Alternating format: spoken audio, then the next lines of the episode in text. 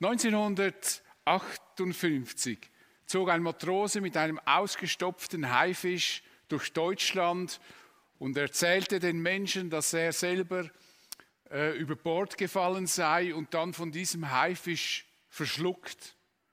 Der Kapitän, der das gesehen hat, ist an die Kanone gegangen, hat auf diesen Hai geschossen und als die, die Kugel auf den Hai traf, spuckte er diesen Matrosen wieder aus. Die Leute waren sehr erstaunt über äh, diese Geschichte, die er zu erzählen hatte. Man hat den Hai dann an Bord gezogen und der Matrose sagte dann, das sei jetzt eben dieser Haifisch, das muss ja ein Riesending gewesen sein, dass er da durch Deutschland gezogen hat. Darüber berichtet Lorenz Oken, der ein mehrbändiges Werk über die allgemeine Naturgeschichte verfasste. Oken lebte übrigens in seinem letzten Lebensabschnitt in Zürich, ist auch hier verstorben und er war der erste äh, Rektor der Universität Zürich. Er berichtet in seinem Werk auch darüber, dass man in den Mägen getöteter Haifische Erstaunliches gefunden hatte, zum Beispiel ein ganzes Pferd, äh, Leichname, Menschen und sogar ein gepanzerter Mann, also vermutlich ein Soldat. Und an der Westküste in Frankreich, so berichtet er weiter, wurde ein Hai gesichtet, der durch, durch dessen Drachen sehr leicht, so heißt es, ein fetter Mensch gegangen wäre.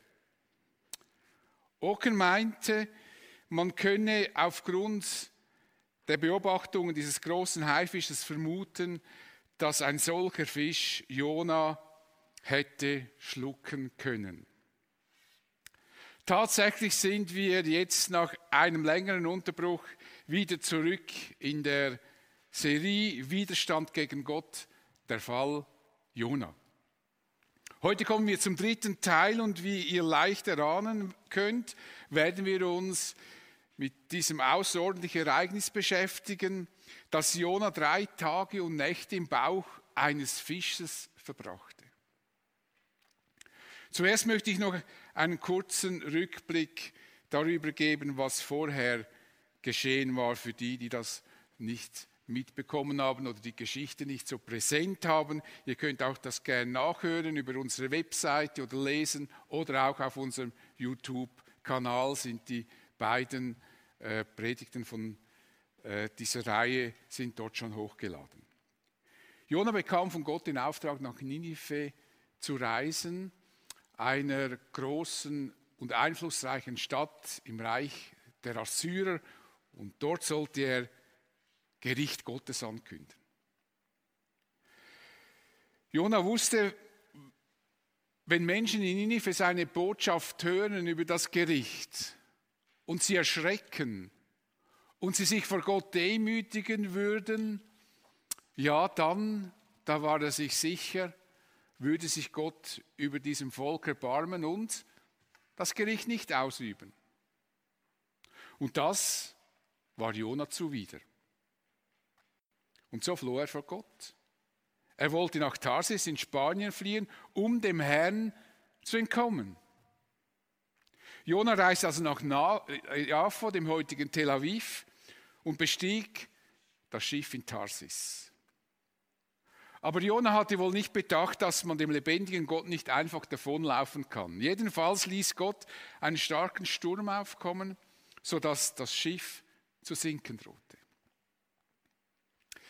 Es zeigte sich, dass dieser Sturm tatsächlich wegen Jona aufkam und so stark war, und Jonas sagte den Schiffsleuten, dann werft mich über Bord und ich garantiere euch, das Meer wird sich beruhigen.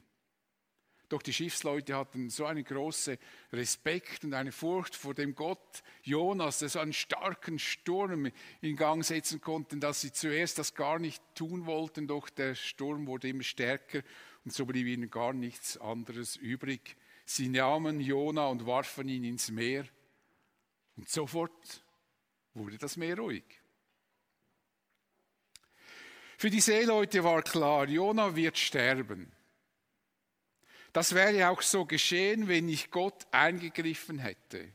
Und hören wir, was mit Jona geschah. Der Herr aber ließ einen großen Fisch kommen, der verschlang Jona. Drei Tage und drei Nächte lang war Jona im Bauch des Fisches. Dort betete er zum Herrn, seinem Gott. In meiner Not rief ich zu dir, Herr, und du hast mir geantwortet. Aus der Tiefe der Totenwelt schrie ich zu dir, und du hast meinen Hilfeschrei vernommen. Du hattest mich mitten ins Meer geworfen, die Fluten umgaben mich, alle deine Wellen und Wogen schlugen über mir zusammen.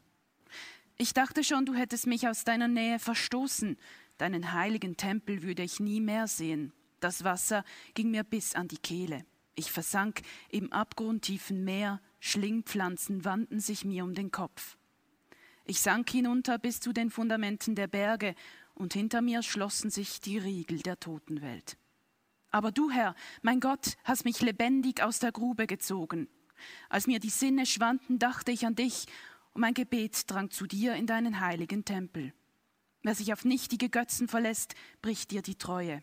Ich aber will dir danken und dir die Opfer darbringen, die ich dir versprochen habe, denn du, Herr, bist mein Retter. Da befahl der Herr dem Fisch, ans Ufer zu schwimmen und Jona wieder auszuspucken.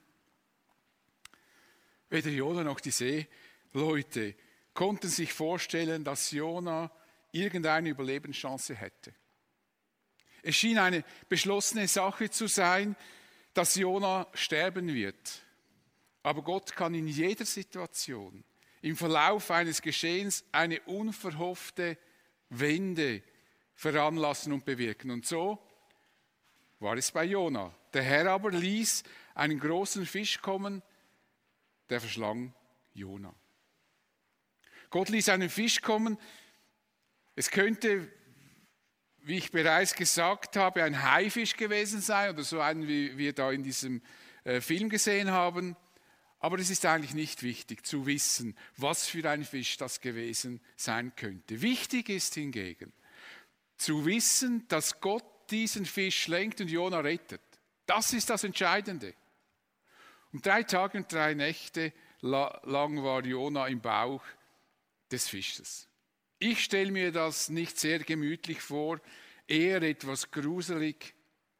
Und ich hätte bestimmt Platzangst in diesem Fisch. Auf solche Abenteuer kann ich wirklich verzichten. Aber bevor wir uns dem Jona im Fisch zuwenden, will ich euch noch auf ein, eine Besonderheit hinweisen, nämlich dass sich Jesus später mit Jona verglichen hatte. Und gerade damit, dass er wie Jona drei Tage um Nächte im Bauch eines Fisches verbrachte, so er selber drei Tage und Nächte in der Tiefe der Erde verbringen werde. Jona ist der einzige Prophet, mit dem sich Jesus direkt mit einem Geschehen verglichen hatte.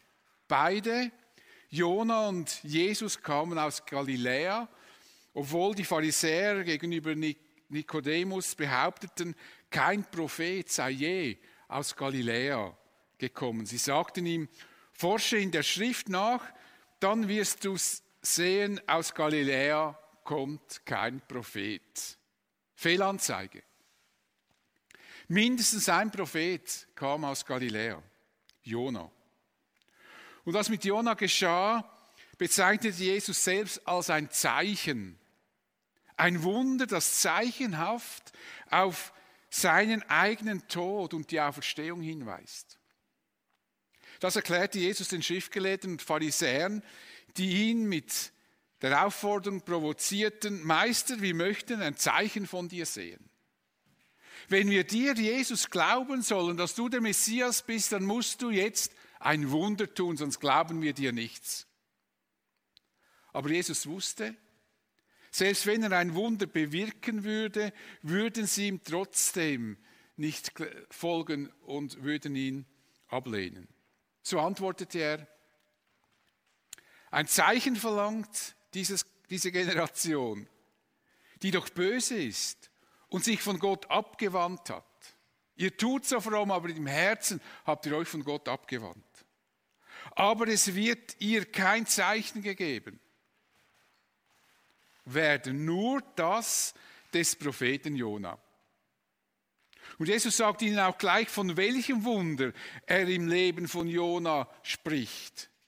Denn wie Jona drei Tage und drei Nächte im Bauch des großen Fisches war, so wird auch der Menschensohn drei Tage und drei Nächte in der Tiefe der Erde sein. Jesus hat ihnen damit das verlangte Zeichen gegeben, nicht so, wie sie es wollten, aber es war ein klares, deutliches Zeichen, spätestens nach Tod und Auferstehung von Jesus, als er nach drei Tagen auferstanden war, könnten sie verstehen, was Jesus ihnen hier als Zeichen mit auf den Weg gegeben hat. Wenn sie nur verstehen wollten.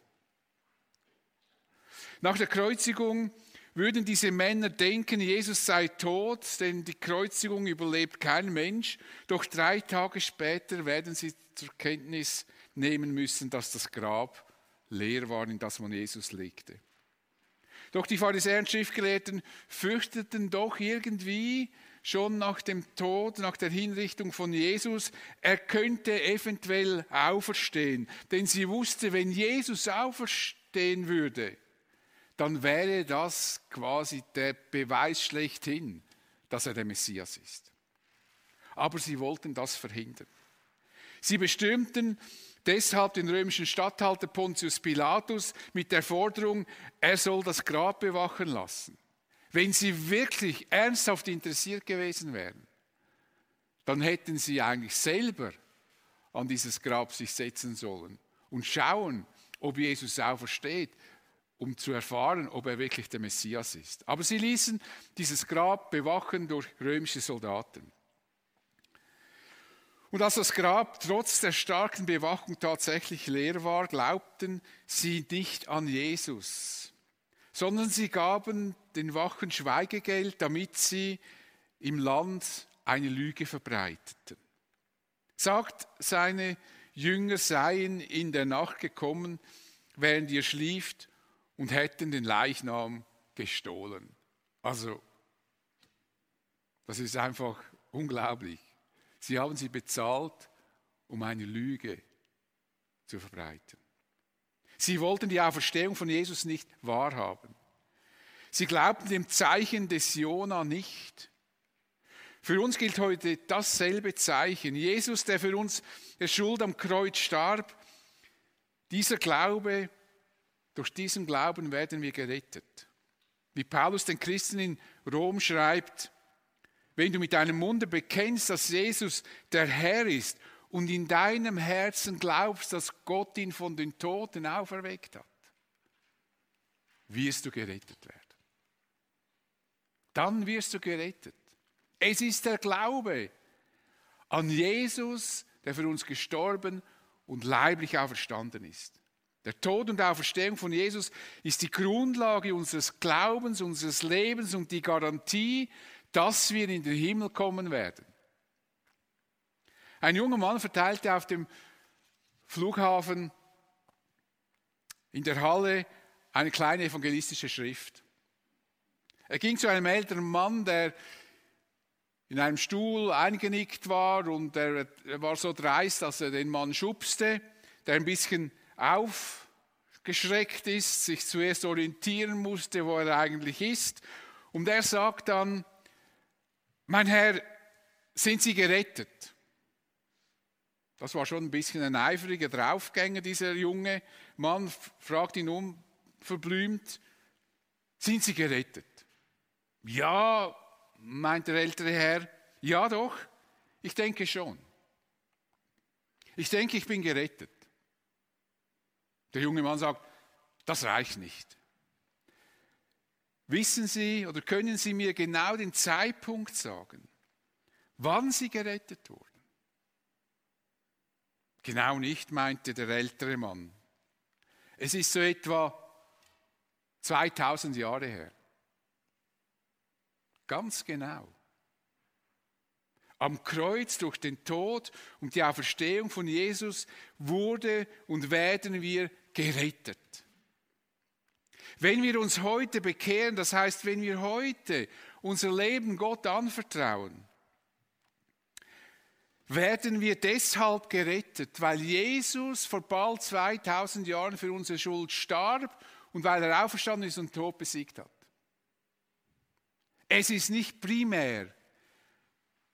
Unser Handeln, oder es ist überhaupt nicht unser Handeln, das uns rettet. Was uns rettet, das ist Jesus, der für unsere Schuld starb und auferstanden ist. Vor 2000 Jahren wurde die Grundlage für unsere Rettung gelegt. Wenn Jesus für unsere Schuld nicht gestorben und auferstanden wäre, dann könnten wir uns bekehren jeden Tag 20, 30, 50 Mal. Wir könnten religiös sein wie niemand sonst auf der Welt. Aber gerettet werden wir nur aus dem einen einzigen Grund, weil Jesus für uns am Kreuz starb und weil er auferstanden ist und somit den Tod besiegt hat. Ich finde es eine Ehre für diesen ungehorsamen Jona, dass sein Erlebnis auf das zentrale Ereignis unserer Rettung hinweist. Wenn wir uns nun dem Jona im Bauch des Fisches zu. Auch wenn Jona und die Seeleute vorschlugen, wenn Jona den Seeleuten vorschlug, ihn ins Meer zu werfen und ihn in den sicheren Tod zu schicken, musste das für sie eine grauenhafte Situation gewesen sein und auch natürlich für Jona selbst. Uns wird nicht berichtet, was er diese drei Tage im Bauch des Fisches machte, Jona. Da gäbe es bestimmt vieles, was uns interessieren würde. Zum Beispiel, wie das mit dem Atmen war. Wie konnte er atmen in diesem Fisch drin? Oder ob er etwas essen oder trinken konnte und so weiter. Viele Fragen, die uns interessieren würden. Was wir aber erfahren, ist, was ihn innerlich bewegte, den Jona. Es ist ein Gebet, dessen Inhalt aus den Psalmen und Klageliedern kommt. Das zeigt uns, wie tief Jona im Wort Gottes verwurzelt und beheimatet war. Zuerst beschreibt er seine aussichtslose Lage. Du hattest mich mitten ins Meer geworfen. Die Fluten umgaben mich. Alle deine Wellen und Wogen schlugen über mich zusammen. Wäre Jona nur gestorben, damit wäre er gut zurechtgekommen. Er fürchtete das Sterben nicht. Was ihn hingegen beschäftigt, war die Tatsache, dass Gott ihn bestrafte. Du hast mich ins Meer geworfen, nicht die Seemänner. Deine Wellen und Wogen schlugen über mich. Du steckst dahinter. Und das Schlimmste für Jona war die Befürchtung, Gott hätte ihn verstoßen. Ich dachte schon, du hättest mich aus deiner Nähe verstoßen, deinen heiligen Tempel würde ich nie mehr sehen. Sterben muss jeder, das wusste Jona. Aber aus der Gemeinschaft mit Gott verstoßen zu sein, war das Schrecklichste, das Allerschrecklichste, was er sich überhaupt vorstellen konnte. Jona hatte unbeschreibliche Angst vor dieser ewigen Gottesferne. Vom Schöpfer verstoßen, in der Ewigkeit zu leben, wie grauenvoll war für ihn diese Vorstellung. Die Aussichtslosigkeit seiner Lage schilderte er sehr eindrücklich. Das Wasser ging mir bis an die Kehle, ich versank im abgrundtiefen Meer, Schlingpflanzen wanden sich mir um den Kopf. Das ist furchtbar. Ich komme schon in Panik, wenn ich in einem See schwimme und Seegras sich um meine Füße schlingen, dann muss ich schon mich zusammenreißen äh, und komme innerlich schon in Panik. Ich kann ich sank hinunter bis zu den Fundamenten der Berge. Ich weiß nicht, ob ihr schon äh, also an Tourfilme euch erinnern könnt, wenn man die Berge sieht und dann gehen die Berge tief ins Meer hinein, bis zu unterst. Ich sank hinunter bis zu den Fundamenten der Berge. Und hinter mir schlossen sich die Riegel der Totenwelt. Ich meinte schon, du hättest mich ganz und gar in die Totenwelt verstoßen und verbannt. Grauenhafte Ängste überfielen ihn und er flehte und wandte sich in tiefster Not, und das ist sogar im, im, im wörtlichen Sinn, in, in der Tiefe, in der tiefsten Not, am tiefsten Ort, wo er je in seinem Leben war, im Gebet an Gott. Als mir die Sinne verschwanden, dachte ich an dich Und mein Gebet drang zu dir in deinen heiligen Tempel. In dieser tiefen Verloren und Verlassenheit erwachte sein Geist und er flehte und realisierte, warum auch immer, dass sein Flehen bei Gott angekommen ist. Das Gebet drang zu dir in deinen heiligen Tempel. Du hast es gehört, auch aus diesem Fisch heraus. Die Hoffnung keimte auf, dass Gott sich in irgendeiner Art über ihm erbarmen wird, denn er war sich sicher, Gottes Liebe war größer, als sich das ein Mensch je vorstellen kann. Er bezeugte das schon vorher, denn er dachte, Gott, du bist voll Liebe und Erbarmen, du hast Geduld, deine Güte kennt keine Grenzen, das Unheil, das du androhst, tut dir hinterher leid. Das wusste Jona. Und Jona hoffte, das würde nun auch für ihn in seiner Situation gelten. Er hoffte, dass Gott ihn nicht verstoßen würde, auch wenn er ihm davongelaufen war. Man muss sich schon fragen, ob diese Katastrophe im Leben des Jona wirklich nötig war, damit Jona zu Gott zurück wollte. Wäre er nicht davongelaufen, hätte ihn Gott auch nicht zurückholen müssen. Ganz einfach. Nötig wäre es also nicht gewesen. Das hätte nicht geschehen müssen. Aber leider ist es oft so, dass uns Gott in ausweglose Situationen laufen lassen muss, damit wir endlich seine Nähe suchen. Wenn Gefahren lauern, die wir nicht mehr im Griff haben, suchen wir hoffentlich die Nähe Gottes intensiver. Das ist eigentlich ganz normal, so funktionieren wir oder die meisten von uns. Es ist wie mit meiner Frau, wenn ich möchte, dass sie ganz nahe zu mir kommt und mich ganz fest hält, so fest, dass mir klar ist, niemand auf, auf der Welt kann sie beschützen, nur ich. Da muss ich etwas ganz Einfaches machen. Da muss ich mit ihr irgendwo spazieren gehen, wo es viele Hunde hat, die frei herumlaufen. Und sobald sie die Hunde sieht, die frei herumlaufen und auf uns zukommen, dann kommt sie sofort zu mir, hält mich und dann bin ich ihr Beschützer. Sie hält mich so fest wie sonst selten. Ja, und leider ist das in unserem geistlichen Leben oft genauso.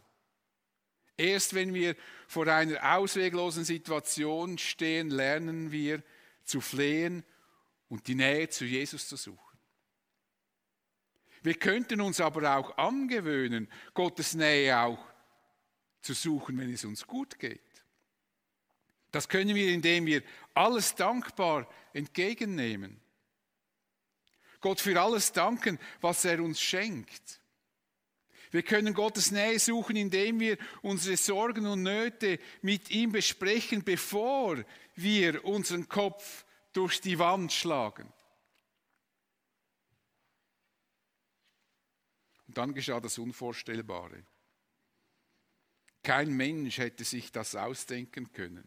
Ein Wunder. Ein großer Fisch verschluckte Jona. Gott kann eine Situation von einem Moment auf den anderen ändern. Denn eines müssen wir uns immer wieder in Erinnerung rufen. Für Gott ist nichts unmöglich. Jona konnte nun Hoffnung schöpfen, dass er lebend aus seiner aussichtslosen Lage herauskommen wird. Nicht aus eigener Kraft. Nein, Gott allein macht das. Aber du, Herr, mein Gott, hast mich lebendig aus der Grube gezogen.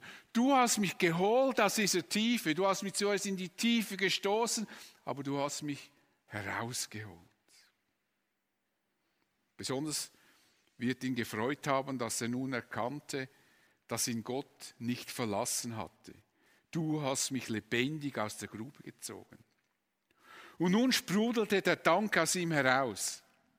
Er betete seinen Gott an, er wollte keinen anderen Gott verehren. Wer sich auf nichtige Götzen verlässt, bricht dir die Treue. Aber das will er nicht unter keinen Umständen. Er will sich allein auf seinen Gott, auf den Gott Israels verlassen den Schöpfer des Universums. Eindrücklich hat er jetzt erlebt, dass es sich lohnt, allein dem Schöpfer des Himmels und der Erde zu vertrauen und ihn zu verehren und sich auf ihn zu verlassen. Er will ihm danken, ihn von ganzem Herzen anbeten. Ich aber will dir danken und dir Opfer darbringen, die ich versprochen habe, denn du, Herr, bist mein Retter. Offensichtlich gab Gott Jona ein Versprechen. Und er war entschlossen, dieses Versprechen einzuhalten. Gut, wenn wir Versprechen einhalten, die wir Gott in unserer Not geben. Denn das erwartet Gott von uns, wie, er im Psalm, wie es im Psalm 50 heißt, nicht Opfer will ich von dir, sondern Dank. Löse deine Versprechen ein, die du mir im Bedrängnis gegeben hast, mir dem Höchsten, deinem Gott. Vielleicht hast du Gott auch schon ein solches Sprechen gegeben. Herr, wenn du mir da raushilfst, dann werde ich. Herr, wenn ich diese Prüfung bestehe, dann werde ich. Und Herr, wenn du mir einen Partner schenkst, dann werde ich. Hast du dieses Versprechen eingehalten? Sonst könntest du das, wenn es möglich ist, heute noch nachholen oder ich weiß nicht, wie das Versprechen ist, in nächster Zeit. Erfüllen wir unsere Versprechen Gott gegenüber und danken wir ihm täglich für alles, was er uns schenkt. Und falls dir nichts in den Sinn kommt, für das, dass du Gott danken könntest, wenn du denkst, dieser Tag oder diese Woche, die war jetzt so unten durch, ich weiß gar nicht, für was dass ich danken sollte, dann kannst du für eines immer danken. Und da hast du immer genügend Grund dazu zu danken, nämlich dass Jesus dir ewiges Leben geschenkt hat. Du kannst immer dafür danken, dass er für deine Schuld am Kreuz starb. Du kannst immer dafür danken, dass er dir die Türe zum Himmel aufgestoßen hat, egal wie tief du irgendwo drin steckst. Und Gott wird sich freuen. Im Psalm heißt es, Dank ist die Opfergabe, an der ich Freude habe, und wer auf meine Wege, auf meinen Wegen geht, erfährt meine Hilfe. Jona erlebte, wie Gott ihm in einer aussichtslosen Lage half. Jedem von uns kann es passieren, dass wir durch Fehlverhalten in eine scheinbar aussichtslose Lage kommen. Es ist zu hoffen, dass wir spätestens dann erwachen, wenn wir im Schlamassel sitzen und wir statt unser Fehlverhalten zu rechtfertigen oder uns im Selbstmitleid zu schwimmen, uns nach unserem liebenden Gott ausstrecken. Jona erwachte am tiefsten Punkt seines Lebens, das war auch geografisch der tiefste, und suchte seinen Gott von ganzem Herzen. Und nach drei Tagen im Bauch des Fisches wurde er endlich befreit und konnte wieder frische Luft einatmen. Der Herr befahl dem Fisch, ans Ufer zu schwimmen und Jona wurde ausgespuckt. Leider muss uns Gott manchmal in aussichtslose Lagen laufen lassen. Gerne würde er uns vorher helfen würden wir ihn nur früher suchen und um Hilfe bitten. Vielleicht befindest du dich jetzt gerade in einer schwierigen Situation. Vielleicht weißt du im Moment weder aus noch ein. Du siehst keine Lösung, keinen Ausweg. Warte nicht, bis du ganz zerbrichst. Gott wartet auf dich. Er lädt dich ein, ihm deine Not zu bringen. Er ruft dir zu. Bist du in Not? So rufe mich um Hilfe. Ich werde dir helfen und du wirst mich preisen. Genau das hat Jonas erlebt. Jonas erlebt und das können auch wir erleben. Ich bete mit uns. Ich danke dir, Vater, dass du Jona nicht fallen gelassen hast. Du hättest ihn auch einfach töten können. Aber du kanntest sein Herz. Und du wusstest, obwohl er dir davongelaufen war, dass er dich zutiefst im Herzen ehrt und liebt. Und du hast ihn wieder zurückgeholt und hast ihm sogar die Ehre erwiesen, dass diese drei Tage im Bauch des Fisches ein Zeichen ist auf das wichtigste Ereignis in der Menschheitsgeschichte, dass du, Herr Jesus, für uns gestorben und auferstanden bist und uns so ewiges Leben geschenkt hast. Und dafür möchten wir dir von ganzem Herzen danken. Und du siehst auch vielleicht die einen oder anderen, die zuhören, zuschauen, dass sie sich in einer tiefen Not befinden, vielleicht aus eigenem Verschulden sich irgendwie in ein Chaos manövriert haben.